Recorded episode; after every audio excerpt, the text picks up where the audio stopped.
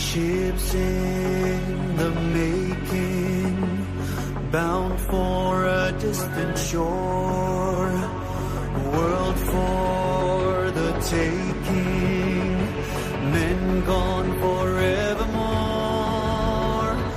boarding and setting Sexto Continente. Dirigido por el obispo de San Sebastián, Monseñor José Ignacio Monilla.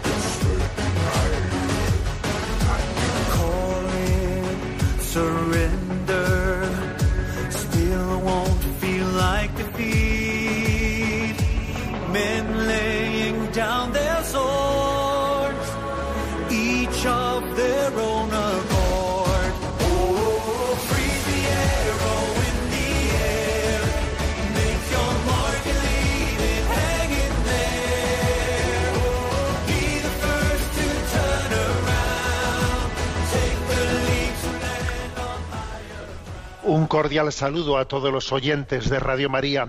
Un día más, con la gracia del Señor, nos disponemos a realizar este programa llamado Sexto Continente, que lunes y viernes de 8 a 9 de la mañana, una hora menos en las Islas Canarias, realizamos aquí en directo en Radio María España. Y este programa, realizado un 10 de mayo, lo realizamos al día siguiente de la celebración de la Pascua del Enfermo, que celebramos el sexto domingo de Pascua, Pascua del Enfermo, que este año, que este año tenía yo creo que un eco, un eco especial, porque todos tenemos en mente, no podemos olvidar, la aprobación de la ley de la eutanasia en España, que va a entrar en vigor el 25 de junio. Sí, el 25 de junio entra en vigor en España la ley de eutanasia comenzarán a ser sacrificadas personas o a suicidarse o no sé exactamente cómo hay que decir eh, tal cosa. El 25 de junio al mismo tiempo se hacía se hacía, vamos, era noticia esta semana como el año pasado se había batido el récord en, en los Países Bajos de número de eutanasias aplicadas en este tiempo de pandemia, que habían superado las 4.000. Entonces, en este contexto en el que Europa eh, se suicida espiritualmente, rompe con sus raíces, pues la Iglesia proclama, cuidémonos mutuamente, sí, cuidémonos unos a otros. Este ha sido el lema de la Pascua del Enfermo, cuidémonos mutuamente. Aquí no sobra nadie. A ver, lo voy a volver a decir, aquí no sobra nadie. Todos formamos una gran trainera, como esas regatas de trainera en las que todos van remando, todos reman buscando una meta conjunta y dice uno, pero si me he quedado sin remo, pero es que, ¿qué hago yo aquí? Estoy estorbando en esta trainera. Casi si me tiro al agua mejor. ¿eh? Remarían más ágil los demás sin mí. Soy un estorbo para los demás. Bueno, os quiero compartir esta anécdota que me ha llegado. Sabéis que por el mundo de redes sociales llegan, llegan cosas. Y es una regata en la que se narra, perdón, es una anécdota en la que se narra una, eh, pues una, un acontecimiento que tuvo lugar el año 2019 en una regata. Sabéis que aquí tenemos en el País Vasco, pues esa, como uno de los deportes más populares, las regatas de trainera. Y allí en el 2019 aconteció que, que, en una regata, en, una, en un momento en el que se estaba jugando, pues, eh, pues un, momento glorioso, que es eh, pues entre los pueblos de Guipúzcoa, quién es el que gana la bandera, y la regata de Orio, la trainera de Orio, era, eran regatas femeninas, pues una de ellas, una regatista Sandra Piñeiro, en un momento determinado se le rompe, se le rompe no el remo, sino el apoyo del remo, y entonces no, no, no puede remar. Como existen hoy en día cámaras internas, cámaras que, que, van grabando todo lo que acontece, se ve perfectamente, ¿no? En el vídeo su, su aturdimiento, se queda aturdida diciendo, ay, pa, ¿qué hago ahora? Estoy, ¿qué hago? ¿Qué hago? No puedo seguir remando, me tiro al agua para que las demás remen, remen más ágiles. Pero si me tiro al agua, eh, la, la, la trainera se va, se va a desequilibrar. Entonces, ella misma eh, se le ve en el vídeo cómo va, cogi- va tomando la decisión de, aunque no tenga remo, acompasar el movimiento de su cuerpo, acompasarlo como si estuviese remando al resto de sus compañeras, ¿no? Aunque no pueda remar, pero acompasa el movimiento hasta que finalmente, bueno, pues ganan la bandera, ganan esa trainera. Nos voy a poner el vídeo porque aunque no podáis verlo, pues está bien narrado y creo que es una buena parábola de lo que tenemos que decirle a todos aquellos enfermos que en este momento se les ha roto el remo, se les ha roto la apoyatura del remo y dicen, pero ¿qué hago yo aquí? Estoy estorbando a esta trainera. Vamos a escucharlo. En 2019, este equipo de remeras de Orio, Guipúzcoa, vivió una anécdota asombrosa que nos debería hacer reflexionar. A una de ellas, Sandra Piñeiro, se le rompió el apoyo de su remo en mitad de la regata. ¿Qué podía hacer? Podía tirarse al agua para quitar peso a la embarcación, no estorbar. Pero entonces la barca se desequilibraría, no podría avanzar en línea recta. Así que se colocó en su posición y comenzó a moverse del mismo modo que sus compañeras. No tenía remo en el que apoyarse, por eso le era más difícil moverse. Podía parecer una carga para sus compañeras, sin embargo, era todo lo contrario, era igual de esencial que todas las demás.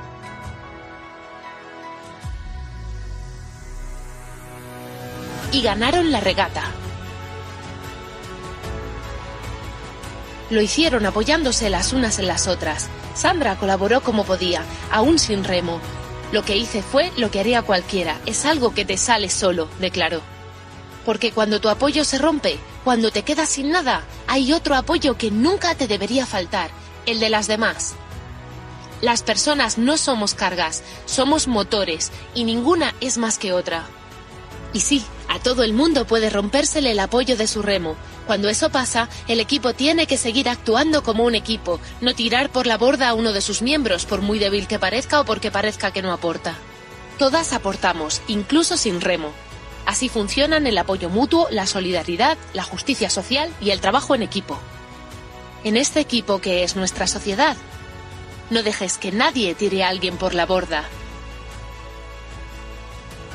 Rememos juntas, avancemos y ganemos la regata.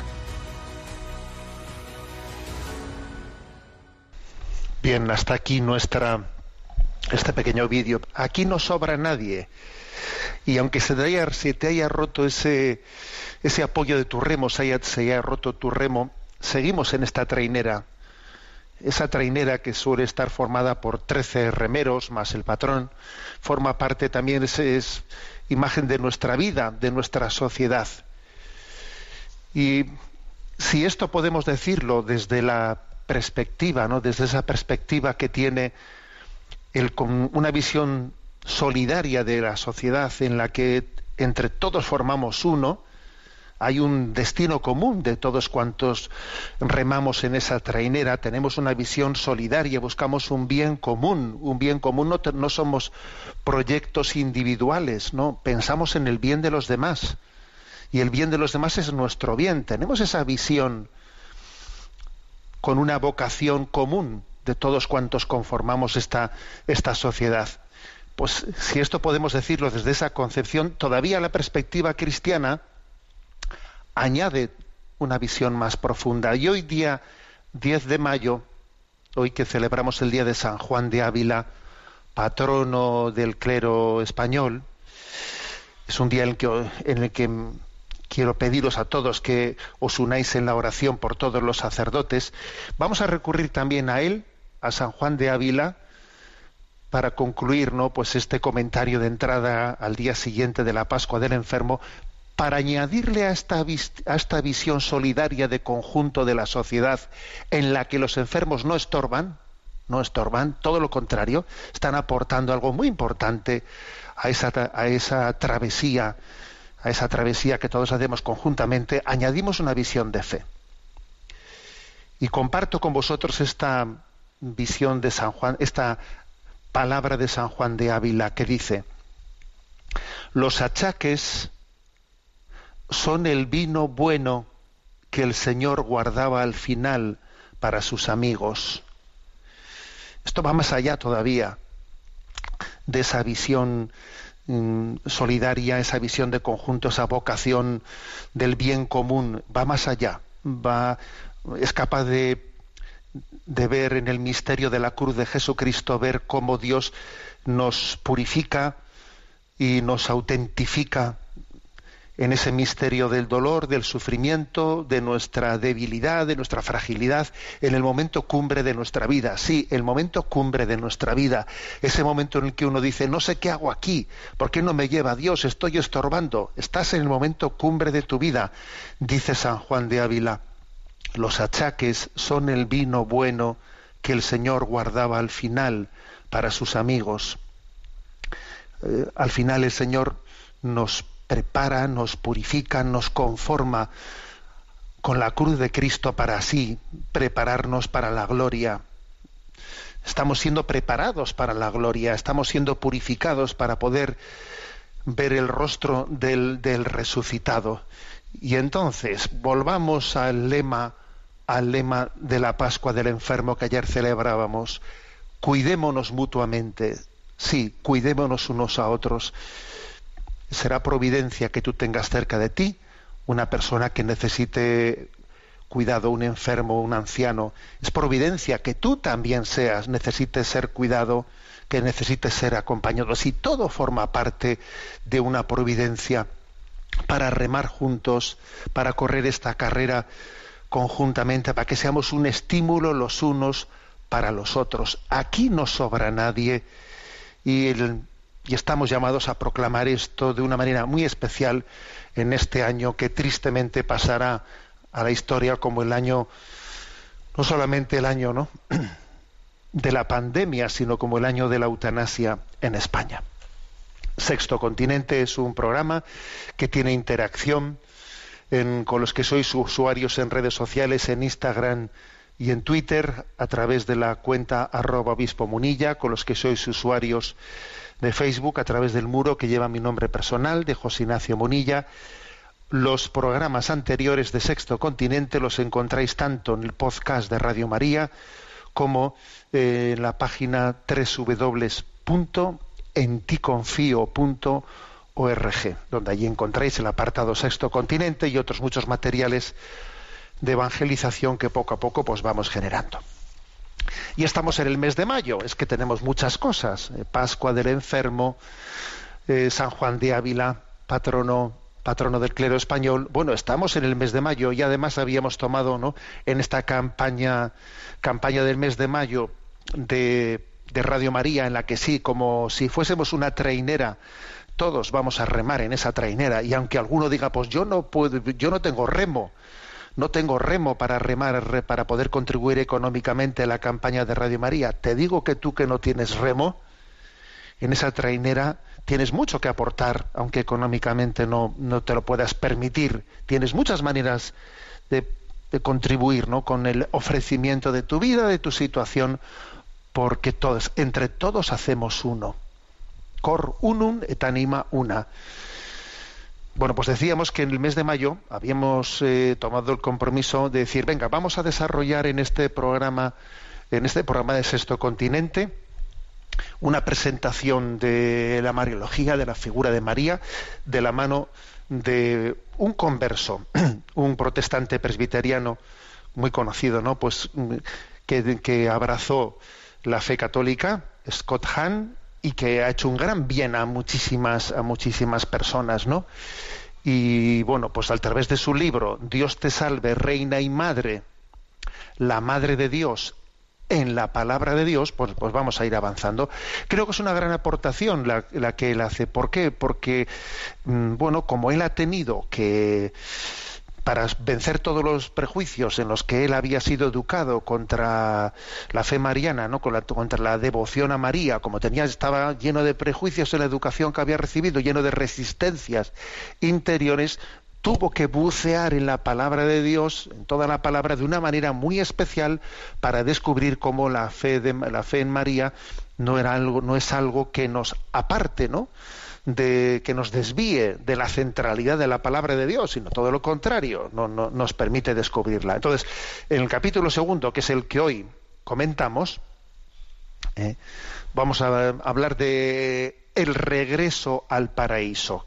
Sí, sí, el regreso al paraíso. Uno descubre la figura de María en una especie de regreso al paraíso. Bueno, primero es importante. Eh, ¿Por qué una persona como Scott Hahn hace este esfuerzo, mm, este esfuerzo de encontrar la, figura de, María, más allá de, los textos que a primera vista ¿no? Pues, eh, nos hablan de ella.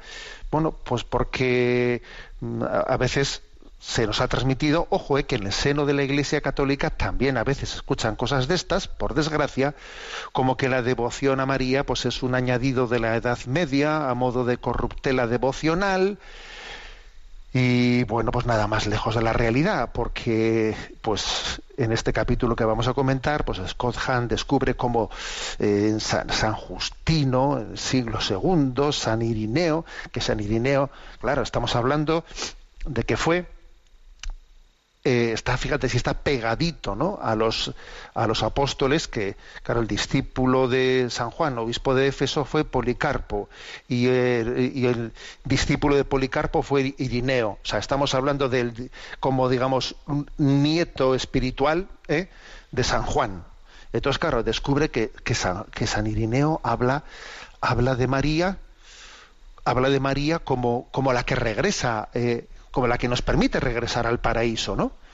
Entonces es muy importante descubrir eh, que las huellas de María estaban desde los primeros momentos, que no es verdad eso de que más tarde, después de la Edad Media, la, eh, devoción, no, no, estaba en los primeros momentos. Y, y, cuando uno coge el catecismo de la Iglesia Católica, eh, pues ve cómo ha sido ilustrado con algunas imágenes por ejemplo, la, primera ilustración que, pone el catecismo, que incluye el catecismo de la Iglesia Católica en sus páginas es, bueno, pues una imagen de María que está en las catacumbas de Priscila, eh, en Roma, que, es del siglo III. O sea, es una, una, pintura hecha en las paredes de las catacumbas de Priscila, eh, hecha en un tiempo en el que el cristianismo todavía era práctica ilegal en el imperio romano, y es una imagen de María amamantando a un bebé Jesús sentado en su regazo.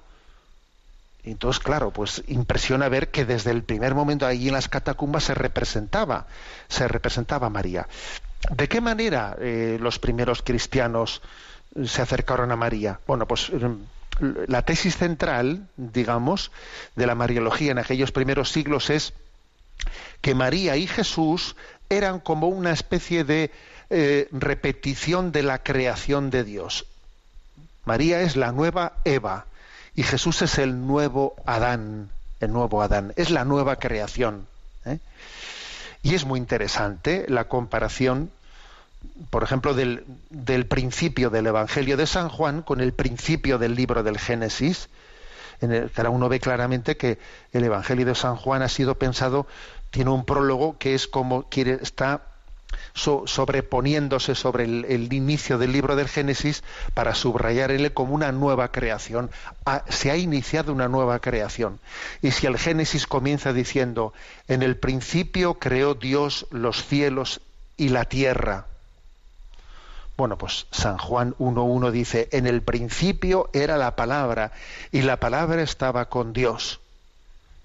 Y si en el Génesis dice, Dios creó la luz para que brillara en la oscuridad, en el prólogo del Evangelio de San Juan dice, la palabra era la luz que brilla en las tinieblas.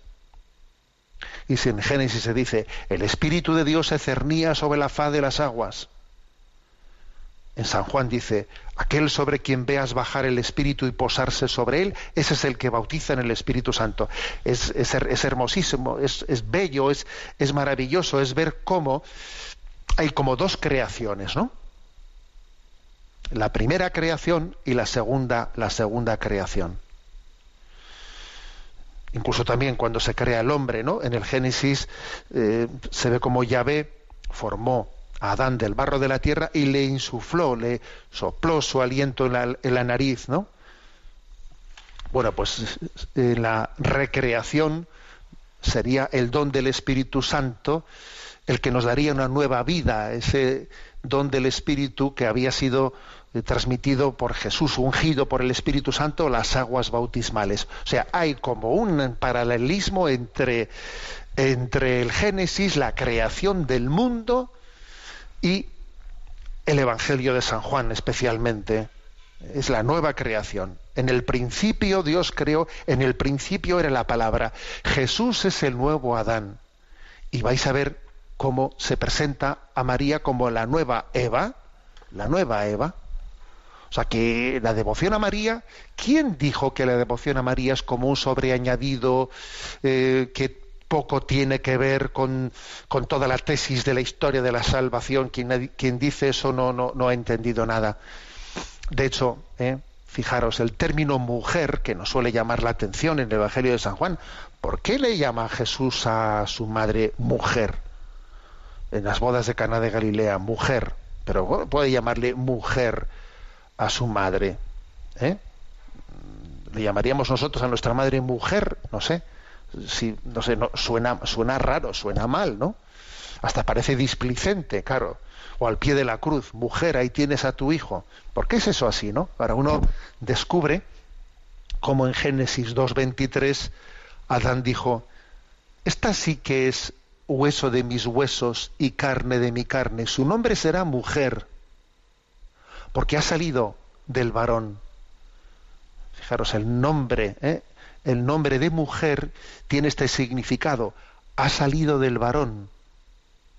Eh, Dios tomó la costilla de Adán y de y de la costilla de Adán formó a Eva, ¿no? Se llamará mujer porque ha salido del varón. Pues bien, fijaros, también Igual que Eva nace de la costilla de Adán, María, María nace del corazón de Jesús. La santidad de María, su pureza, su ser inmaculada, es el don más precioso que Jesús ha dado al mundo. La nueva Eva nace del nuevo Adán. Si Eva nació de la costilla de Adán, el corazón inmaculado de María nace del corazón de Jesús. Sí, ya sé que algunos me diréis, bueno, pero el corazón de Jesús nació del corazón de María. Sí, es verdad, en cuanto que, en cuanto que engendró su humanidad, pero en cuanto que es fuente de gracia, la fuente de gracia es el corazón de Jesús. Es del corazón de Jesús del que nace el corazón de María. En término, por lo tanto, el término mujer eh, es, es, un término que nos recuerda eh, se, llamará, será mujer porque ha salido del varón. Y también María es la mujer porque salió del corazón de Cristo. El término madre está también eh, presente, ¿no? Génesis 3:20 a, a, Eva se le llama madre de todos los vivientes. María, perdón, Eva es madre de todos los vivientes. Y la nueva Eva, María recibió la vocación al pie de la cruz de ser madre de todos los discípulos de Jesús. Ahí tienes a tu hijo. Todos nosotros somos Juan, somos el discípulo amado que hemos sido encomendados a esta madre. Madre, aquí nos tienes. Eva, madre de todos los vivientes. María, madre de todos los discípulos de Jesús.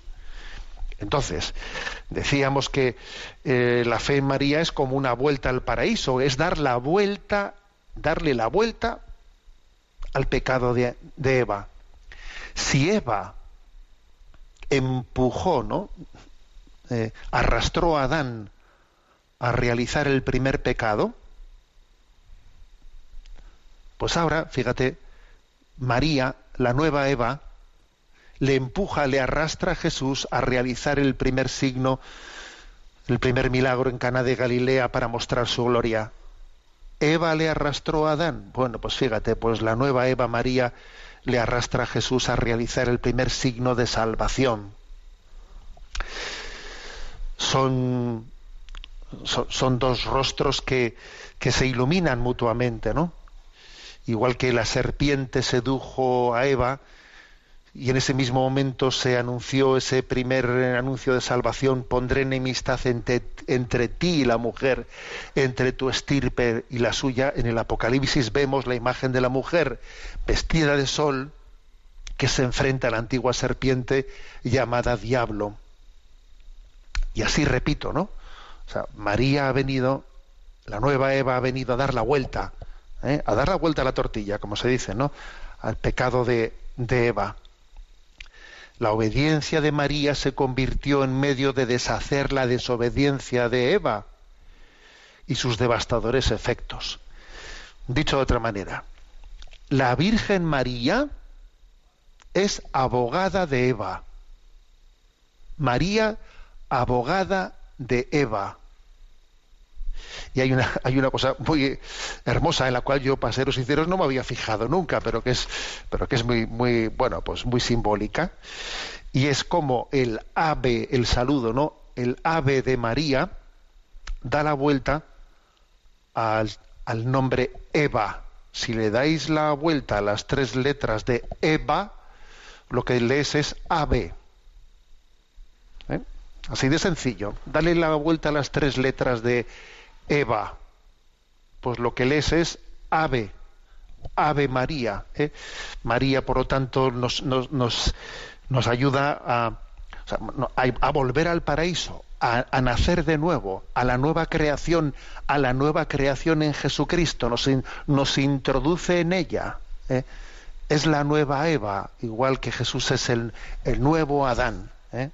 Es hermosa esta, este acercamiento, esta aproximación a nuestra madre, ¿no? Desde esa visión de los textos, de los textos bíblicos. Bueno, vamos a escuchar, como hoy es el día de San Juan de Ávila, ya os he pedido que tengamos muy en cuenta a todos los sacerdotes por que necesitamos vuestra oración en el día de nuestro patrono, San Juan de Ávila, que es verdaderamente un acicate para, para, para nuestra vida de vida de, de santidad. Vamos a escuchar esta canción de sacerdotes montesinos que, que, que es una evocación de esa de, de, ese don del sacerdocio ¿no? y, y del compromiso que tenemos para ser santos como ese ministerio que se nos ha encomendado requiere.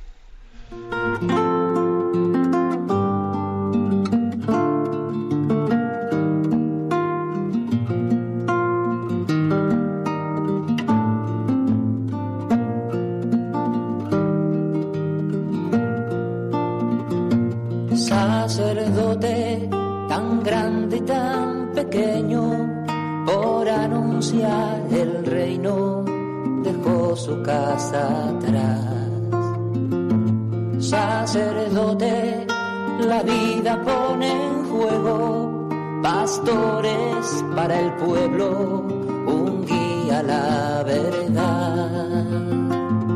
Sacerdote, tan rico en los esfuerzos, tan pobre en los no quiero, pues quiere siempre ahora ya. Pastor con el buen pastor al pie de la cruz, que está en cruz, lámpara de luz en la oscuridad, en sus manos da el pan de vida. Pastor con el buen pastor al pie de la cruz, con el que está en cruz, lámpara de luz en la oscuridad, en sus manos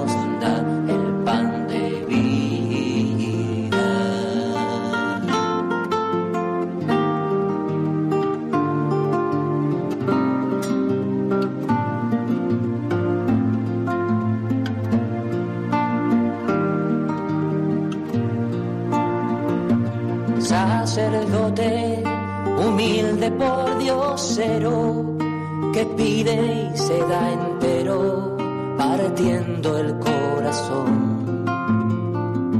Sacerdote, discípulo y maestro, prudente consejero, ministro y servidor. Sacerdote, tan fuerte en oraciones, solo ansía mostrar a Dios. pastor, con el buen pastor, al pie de la cruz, con el que está en cruz, lámpara de luz en la oscuridad, en sus manos da el pan de vida. Pastor, con el buen pastor, al pie de la cruz, con el que está en cruz, lámpara de luz en la oscuridad, en sus manos da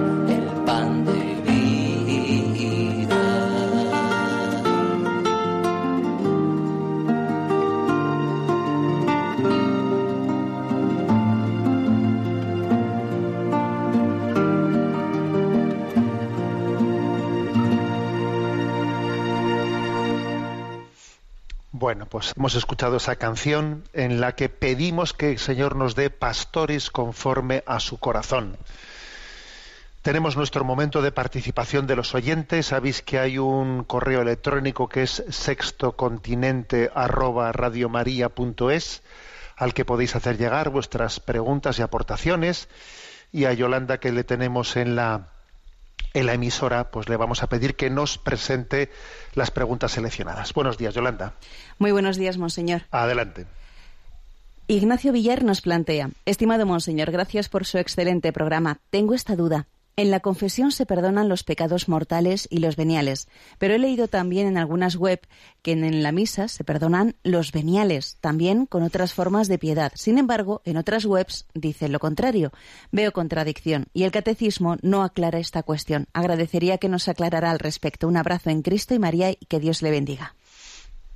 Sí, a ver, el catecismo sí, sí aborda eh, ese aspecto y está en los puntos 1434 al 1439, donde habla de diversas formas de penitencia en la vida cristiana. ¿eh?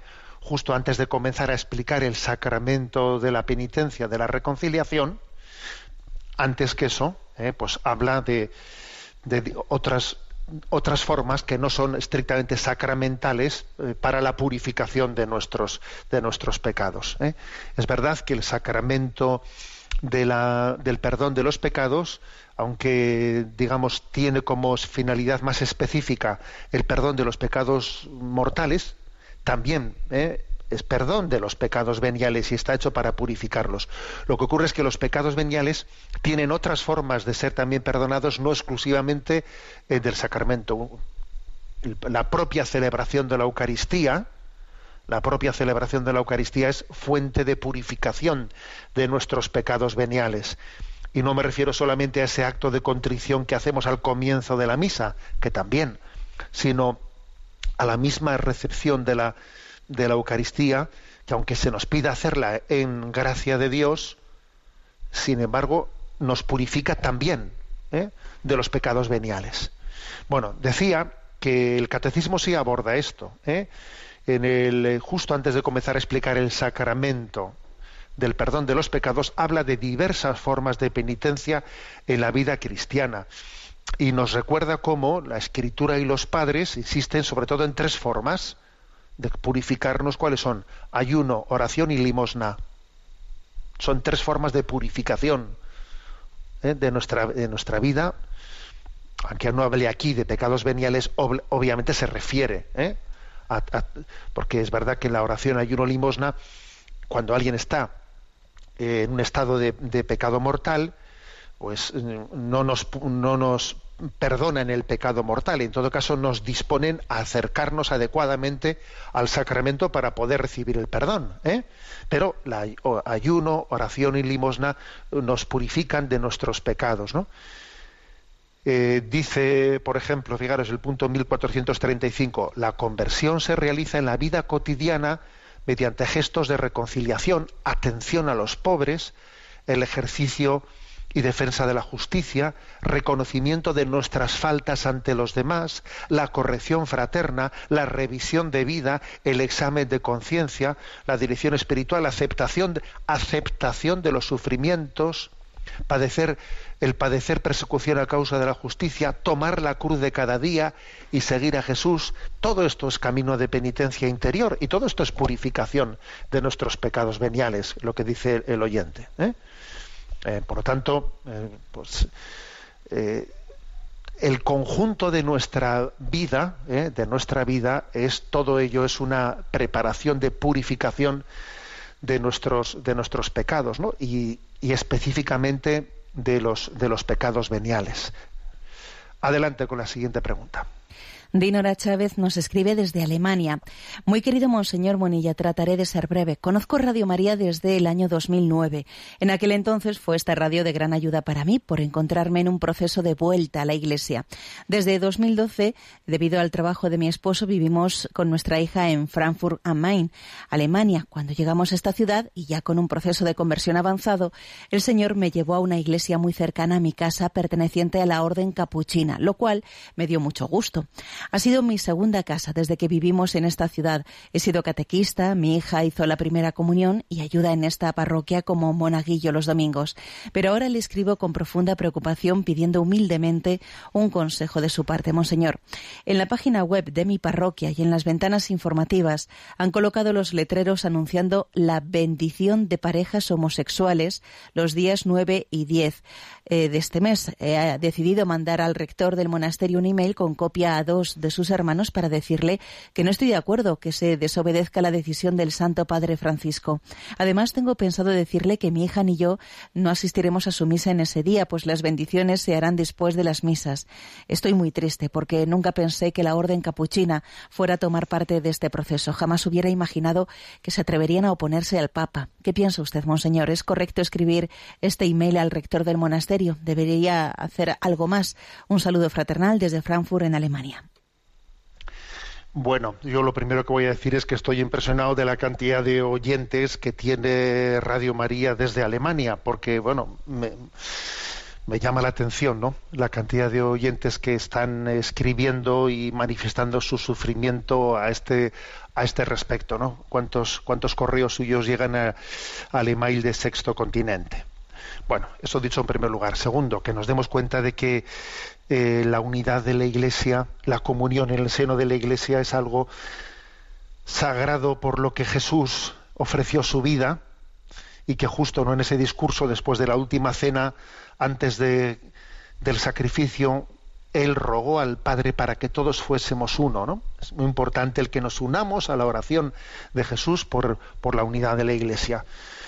También decir que aunque eh, las faltas de comunión y las heridas contra la unión sean muy escandalosas y muy llamativas y muy llamativas, eh, la unión y la comunión estoy convencido eh, que aunque no meten ruido, esto es lo que se dice, ¿no? Un árbol que cae mete más ruido que un bosque entero que crece en silencio.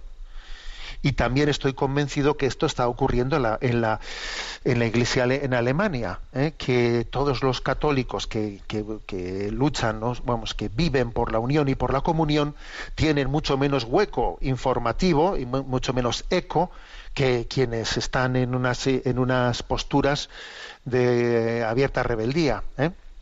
Entonces, digamos esto, porque estoy convencido que, bueno, pues incluso cuando se dice, no, pues eh, 100 iglesias en Alemania se suman a, a este acto de no aceptación de la decisión del Papa Francisco en torno a, bueno, 100 iglesias, que es el número que se está dando, es una mínima parte en el conjunto de las, ¿eh? de las iglesias en Alemania. ¿eh? Y por ejemplo pues eh, lo que el disgusto que tiene pues esta oyente que ha hablado pues porque una iglesia su parroquia o su iglesia de los capuchinos estoy convencido que la mayoría de la orden capuchina en absoluto se, suma a esta posición y que ahora mismo pues habrá también pues, muchos capuchinos que estén escuchando eh, pues esta, este programa que les dará pues un profundo disgusto que algún hermano suyo se haya sumado a esta falta de comunión ¿eh? Y dicho esto, dicho esto, con esto no quiero minimizar ni quitarle también importancia a, pues a, a esa herida, ¿eh? a esa herida infligida pues en el seno de la Iglesia, ¿no? Por esa deriva, por esa deriva de un sínodo que parece que se que se plantea, ¿no? que está teniendo ese pulso ante ante la Santa Sede que a través de la congregación de la fe, a través de la congregación del clero, a través de la congregación de los obispos, de Secretaría de Estado, de todos los organismos de la Santa Sede, pues intentan eh, reconducir hacia la comunión eh, pues la deriva de ese sínodo, ¿no? Bueno, la oyente eh, nos pregunta, ¿no? Nos pregunta, ¿qué debo de hacer? Pues yo creo eh, que sin duda alguna, eh, con serenidad, con paz, ante todo uniéndonos, ¿no? Pues a, a, esa oración por la unidad a la que Jesús nos, nos, nos invita, llamada a la oración, ¿no? que también está ligada también al sacrificio, la oración unida al sacrificio personal es mucho más fecunda, ¿no? Una oración ligada al sacrificio. Bien, mm, al mismo tiempo creo que que la madurez de los fieles ¿no? en, la, en, la, vida de la Iglesia les tiene que hacer caer en cuenta de que tienen una, tenemos todos una corresponsabilidad y el Código de Derecho Canónico, esa ley, eh, ley de la Iglesia, es para todos, ¿no? También para los, para los obviamente para todos los eh, que somos ordenados, pero consagrados, pero para los fieles, para todos los bautizados. El Código de Derecho Canónico eh, pues es una ley interna de la Iglesia que tenemos que tener en cuenta, de, tomar conciencia de los derechos y deberes que tenemos. ¿no? Entonces voy a leer algunos, algunos de los puntos de ese Código de Derecho Canónico. Dice el número 217. Los fieles, puesto que están llamados por el bautismo a llevar una vida congruente con la doctrina evangélica, tienen derecho, repito, los fieles tienen derecho a una educación cristiana en la que se les instruya convenientemente en orden a conseguir la madurez personal. Por lo tanto, tenemos derecho a una educación congruente con el cristianismo. Eso lo dice el punto 217. El 760 dice, ha de ponerse íntegra y fielmente el misterio de Cristo en el misterio de la palabra. Ha de, proponerse, o sea, ha de proponerse, ha de predicarse íntegra y fielmente el misterio de Cristo en el ministerio de la palabra, que se funda en la Sagrada Escritura, en la tradición, en la liturgia, en el magisterio y en la vida de la Iglesia. O sea, que es que tenemos derecho a que se proponga íntegra y fielmente la doctrina de Cristo. Y el número 213 dice, los fieles tienen derecho a recibir de los pastores la ayuda de los bienes espirituales predicados. ¿eh? Y el número 212, 3 dice, tienen derecho y a veces incluso el deber, en razón de su propio conocimiento, competencia, de manifestar a los pastores su opinión. ¿eh? Que tenemos el derecho y el deber de manifestarlo.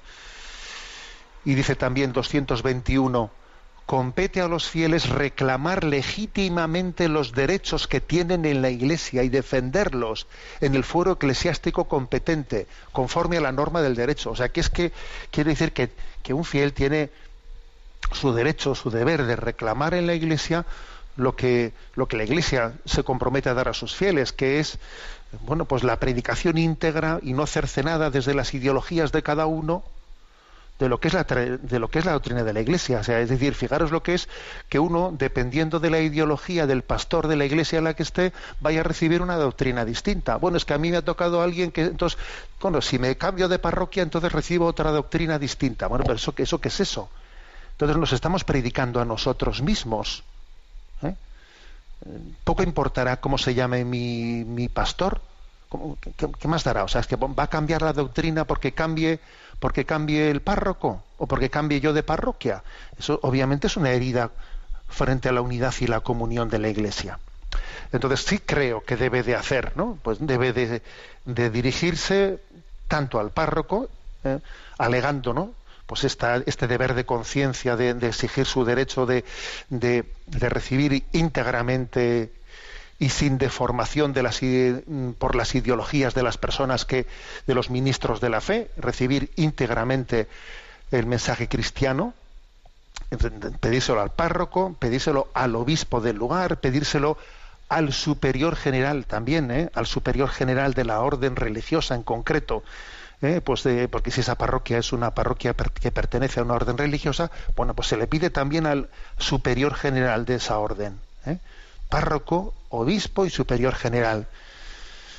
y no tener ninguna ninguna vamos cuando uno hace, cuando uno hace lo que lo que tiene que hacer en conciencia pues entonces tiene que decir siervos inútiles somos hemos hecho lo que lo que teníamos que hacer ¿eh?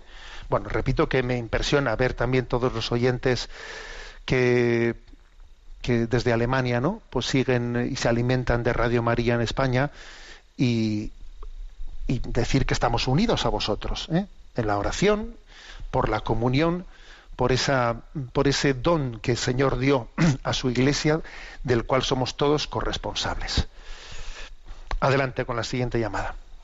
Un oyente llamado Pablo nos comparte. Le leo y escucho desde hace años con gusto y provecho para mi vida espiritual, pero hay un tema en el que me sabía poco el acento con el que usted lo presenta. Me refiero a que, aunque es verdad que nadie sabe el día ni la hora, es un hecho que en los últimos 200 años se han multiplicado las apariciones marianas, anunciándonos la inminencia del fin, advirtiéndonos que estamos en tiempo de descuento. Como le escuché en radio, es verdad que en nuestra muerte tendremos un juicio particular, que es lo que más nos tiene que importar, pero aunque sea correcto alertar de los desórdenes que cierta apocalíptica puede generar, lo más importante es alertar de los riesgos que entraña la mundanidad. La Virgen marca un camino de conversión y habla de urgencia. Bueno, pues de acuerdo. O sea, creo que ta también recibo lo que dice Pablo ¿eh? y, y, es posible que, que uno pueda poner un acento, un acento mayor en ello, pero quiero subrayar una cosa eh, cuando la Iglesia aprueba, da su visto bueno a unas, eh, a unas revelaciones particulares de la Virgen, lo hace siempre en función de que ese mensaje de María en ese lugar no añade nada a los evangelios, sino que lo que hace es subrayar algo que está en los evangelios y que quizás ¿no? nos estamos olvidando de ello. ¿Eh? O sea, no pensemos que la Virgen viene a decirnos, oye, que estamos en tiempo de descuento, que, que, es inminente la llegada de mi hijo. A ver, eso ya está en el Evangelio. ¿eh? En el Evangelio está con una fuerza tremenda esa expectación por la llegada, por la llegada del Señor. Entonces la Virgen no ha venido a decir algo que no estuviese en los Evangelios, ¿eh? sino a recordárnoslo. Ese, pues ese punto, por ejemplo, ¿no? Pues cuando dice, y esta noche te van a exigir la vida y todo lo que has acumulado, ¿para quién va a ser necio? Todo eso que tienes acumulado, en, ¿eh? ¿a dónde vas con eso? Si esta noche te vas a poner delante de Dios y todo, has estado luchando por, bueno, esto, esto creo que es eh, importante, caer en cuenta, por otra parte, de que en el momento en el momento de nuestra muerte, esto me lo habéis escuchado muchas veces, también el oyente lo dice, o sea, la inminencia de la llegada no solo es de la parusía, sino de mi muerte personal, porque mi muerte personal, eh, esa que puede acontecer hoy mismo, hoy mismo, que hoy podría ser mi último programa de Sexto Continente, ¿acaso no puede ser eso? Pues claro que puede ser.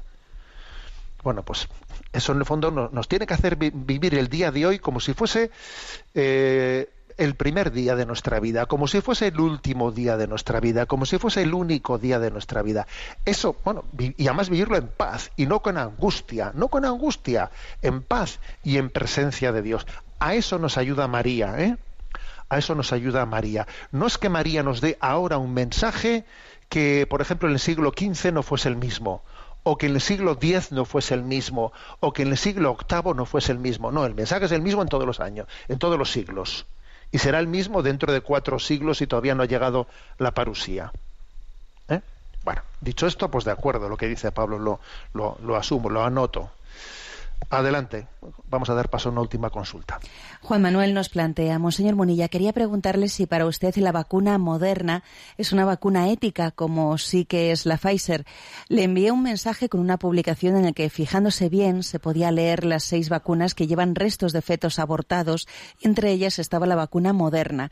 Estoy muy nervioso, pues yo deseo vacunarme y ha de ser pronto, no sea que se me pase el turno, pero con una vacuna ética como es la Pfizer. Y en su caso puede que sea la moderna. Ojalá que sí, pero espero que usted me lo confirme y me diga dónde puedo encontrar esa información. Vamos a ver, también tengo muchas, muchos correos de, como el de Juan Manuel, eh, similares, ¿no? Y si os recordáis, yo dediqué pues un par de programas, un par de programas, y no si no fueron más, también a hablar de este asunto, ¿no? Al comienzo de, bueno, en, en mitad de la pandemia. Eh, pero sin embargo yo le diría, a ver, mi consejo, ¿eh? mi consejo, dice, estoy muy nervioso, pues mi consejo es que vivamos en paz este momento. Explico, que vivamos en paz.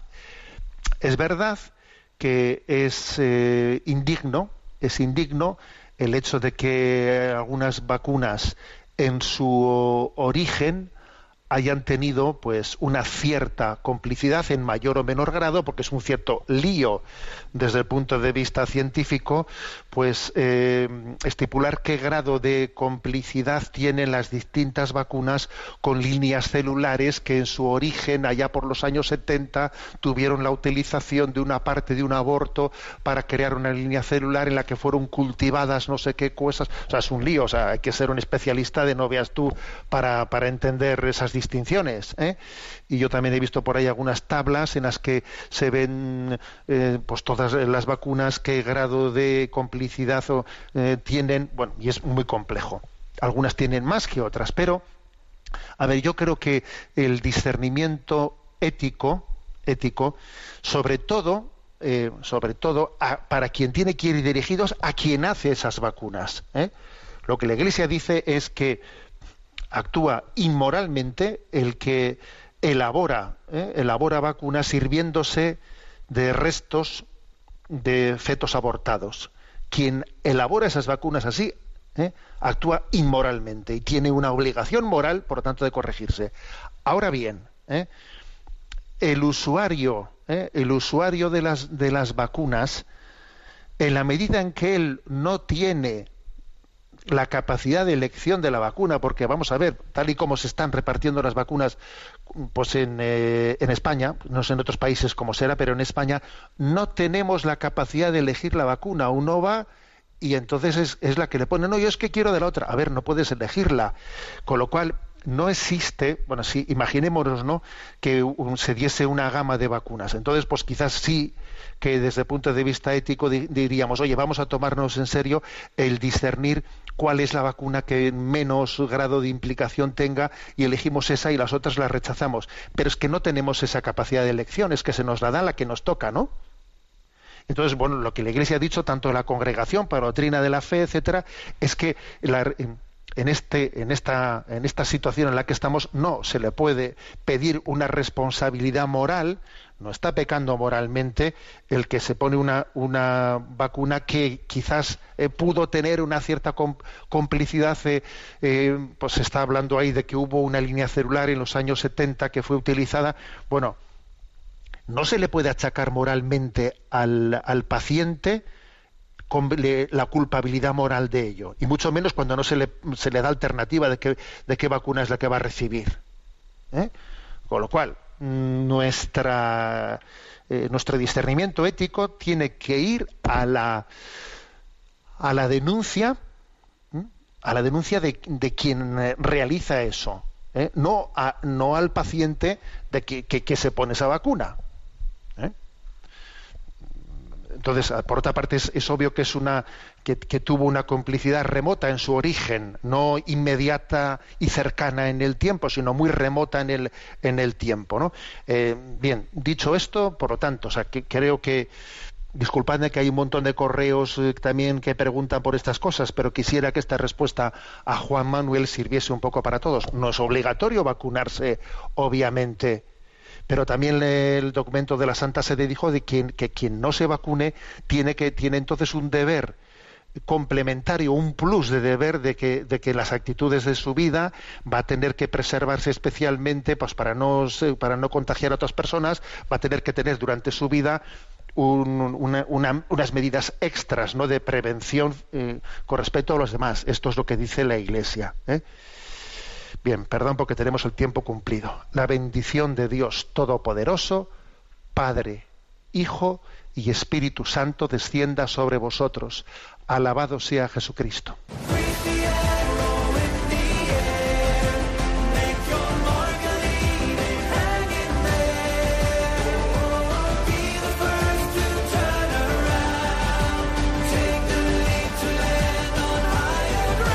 Y así finaliza en Radio María, Sexto Continente un programa dirigido por el obispo de San Sebastián, Monseñor José Ignacio Monilla.